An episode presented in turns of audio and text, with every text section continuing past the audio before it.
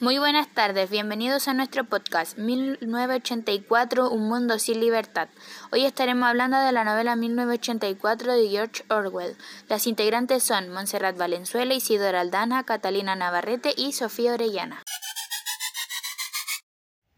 El autor de la novela es Eric Arthur Blair, más conocido por su seudónimo de George Orwell. Nació el 25 de junio de 1903 en, en Motiari, India, mientras el país se encontraba bajo dominio británico, y falleció el 21 de enero de 1950 en Londres, Reino Unido. Fue un conocido novelista, ensayista y periodista. Sus obras más destacadas son las novelas distópicas Rebelión en la Granja y 1984. Fue condecorado con el premio Prometheus en 1984 y con el premio Retro Hugo a la mejor novela corta en 1996. El narrador de la novela es omnisciente limitado. Este tipo de narrador se caracteriza porque usa el punto de vista del personaje protagonista, lo sabe todo acerca de él, pero el conocimiento que tiene el resto de personajes es limitado y depende de lo que sepa el protagonista, lo que crea o lo que vea. Incluso cuando el narrador accede a escenas en las que el protagonista no está, su conocimiento es limitado, se comporta como un espectador. En este caso, el narrador limitado en tercera persona solo le cuenta al lector los pensamientos, sentimientos y emociones de Winston Smith, quien es el protagonista de la novela, y de ningún otro personaje. Esto causa que debido a que el lector y Winston desconocen los pensamientos y sentimientos de otros personajes, ninguno de los dos esté preparado para las inminentes traiciones. Del tipo de narrador nos podemos dar cuenta en la siguiente cita. Sus ojos burlones recorrieron el rostro de Winston. Te conozco, parecían decir los ojos. Veo a través de ti. Sé muy bien por qué no fuiste a ver ahorcar los prisioneros. Aquí el narrador cuenta las acciones que ve Winston en otro personaje y además nos cuenta lo que el personaje principal creía que estaba pensando ese personaje, pero no lo que pensaba realmente, porque ni él ni el protagonista lo saben con certeza, lo cual deja con la intriga al lector. Bueno, yo les haré una breve descripción de las características físicas y psicológicas de los principales personajes de la novela 1984 de George Orwell. Bueno, empezaremos, empezaremos por Winston Smith. Winston Smith es el protagonista de la novela. Él es un hombre tranquilo, de 39 años, que vive en la Oceanía. Él fuma, bebe y tiene varices.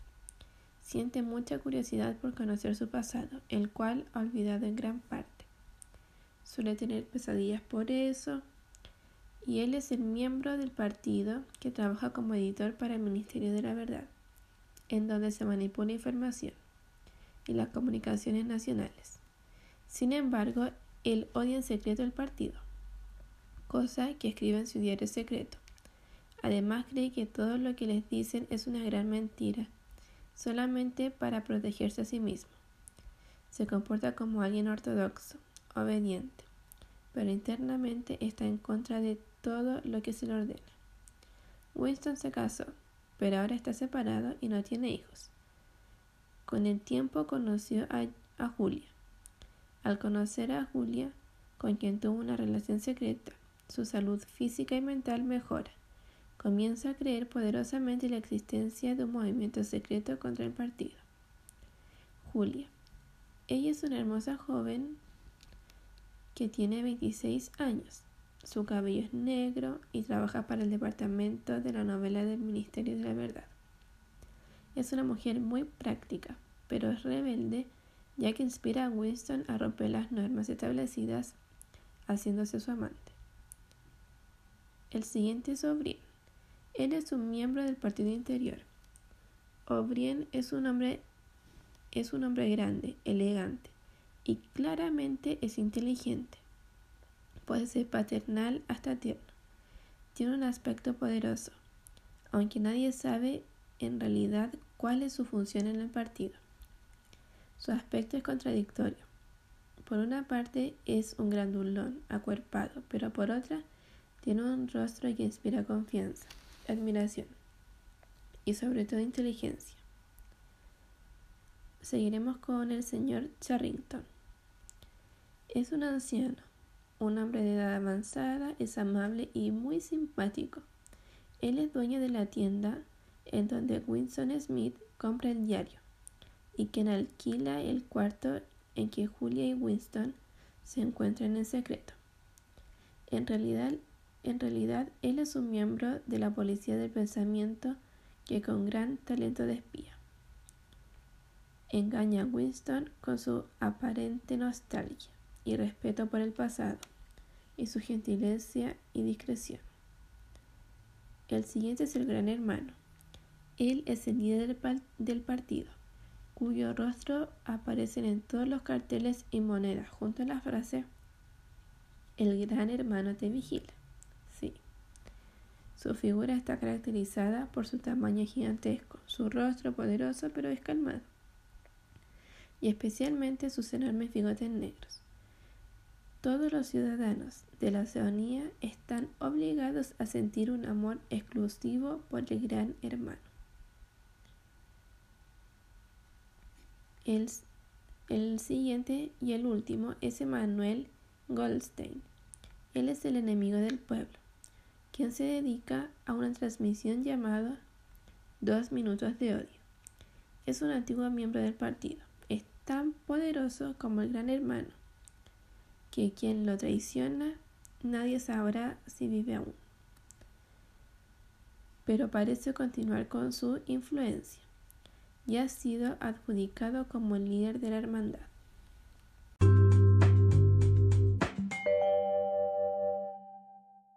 El tema principal de la obra 1984 es la libertad. El autor ha inventado un mundo imaginario exagerando algunas cosas para que nos podamos dar cuenta de lo importante que es la libertad. La idea que se maneja en esta obra es la libertad de la que privan a los personajes, incluso en sus propias casas, donde hay instalado una telepantalla que les espía día y noche todos sus movimientos y sonidos, y por si fuera poco, sus hijos reciben una enseñanza propia de los espías, que llegan a delatar a sus propios padres. Esa falta de libertad se ve reflejada en un control social hasta límites sospechados como el caso citado anteriormente de la telepantalla, que lleva a Winston a ocultarse para una cosa tan corriente como escribir un diario sentado en aquel hueco, situándose lo más adentro posible. Winston podía mantenerse fuera del alcance de la telepantalla. El resumen de los acontecimientos más importantes de la novela. En el inicio, la acción se desarrolla en 1984 en Oceanía, un país dominado por un régimen totalitario controlado por el partido y su líder, el Gran Hermano. Se mantiene en constante vigilancia a los ciudadanos Winston Smith, que trabaja como editor en el Ministerio de la Verdad. Comienza a escribir un diario sobre sus ideas contrarias al partido, si lo descubren, su castigo será la muerte, así que como medida de precaución, solo escribe cuando está a salvo de las telepantallas de vigilancia. En el desarrollo, en el trabajo, Winston se empieza a interesar por la muchacha de pelo negro llamada Julia, una mecánica del departamento de novela.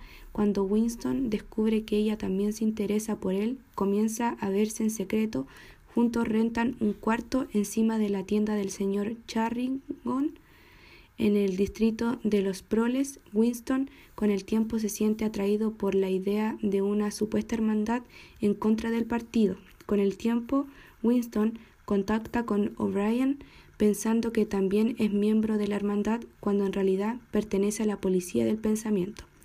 En el cierre, finalmente, la policía del pensamiento lo detiene junto a Julia, la pareja es llevada al Ministerio del Amor, donde se tortura, interroga y reintegra a los criminales y opositores al partido antes de su supuesta en libertad y ejecución final. O'Brien es el que está detrás de las sesiones de tortura de Winston. Meses más tarde lo liberan, pero ya no es el mismo. Ahora Winston solo siente amor por el partido.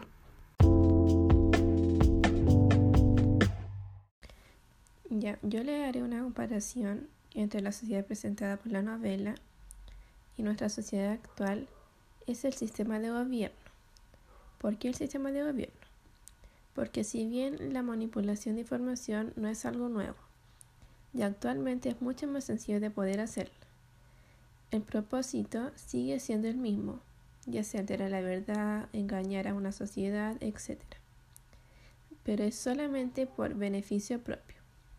En la obra podemos ver cómo el Ministerio de la Verdad es el encargado de esta actividad, tanto que cuenta con una cantidad considerable de trabajadores que viven su día a día alterando toda la información que pueda resultar perjudicial para la imagen del partido. Y eso hace provocar un levantamiento de la sociedad. Como hoy, en pleno siglo XX, cuando se supone que ya se debió aprender de los errores del pasado, aún se pueden evidenciar esto en diferentes gobiernos de región, del mundo, etc. Engañan a su población por medio de propaganda y discursos, que están cuidadosamente escritos para que crean que están en lo correcto, pero solamente buscan el bienestar de ellos mismos. La comparación con la sociedad actual, en sí la historia al comienzo parecía ajena a la realidad. En el momento en que empieza a transcurrir, nos damos cuenta que no es tan diferente a lo que ya ha sucedido, sucede y podría pasar en muchas partes del mundo. Se podría decir que el uso forzado de una neolengua que busca un constante lavado de cerebro para evitar la vida interior y el libre pensamiento.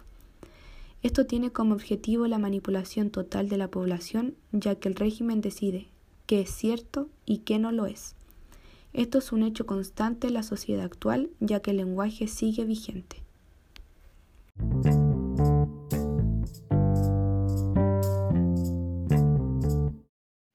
En conclusión, la novela trata temas muy interesantes que dan para reflexionar, como por ejemplo el control, la privacidad y la libertad, sin embargo, creo que la forma en que se narra la historia es bastante aburrida. No ocurre nada verdaderamente interesante hasta la tercera parte del texto, por lo que las dos primeras se hacen bastante tediosas, y la atención a la novela se pierde por momentos, ya que además hay muy pocos diálogos que alivian la lectura, y el autor utiliza a menudo palabras demasiado formales. A pesar de esto, yo sí recomendaría la novela, aunque no para adolescentes. Creo que principalmente por su edad no disfrutarían del libro, porque yo tampoco lo disfruté. Pero sí se lo recomendaría a los adultos, porque siento que ellos podrían valorar mejor el libro y fijarse más en los importantes temas que trata, en vez de distraerse por cómo está narrado. En conclusión, el libro me pareció bastante aburrido. La verdad es que no tenía como una trama tan divertida. Es más para que lo lean personas mayores. No me gustó que los personajes no tuvieran privacidad. Lo más extraño de esto es que educaran a sus propios hijos para estar en contra de ellos y poder espiarlos, tanto así ver qué hacían en su día a día.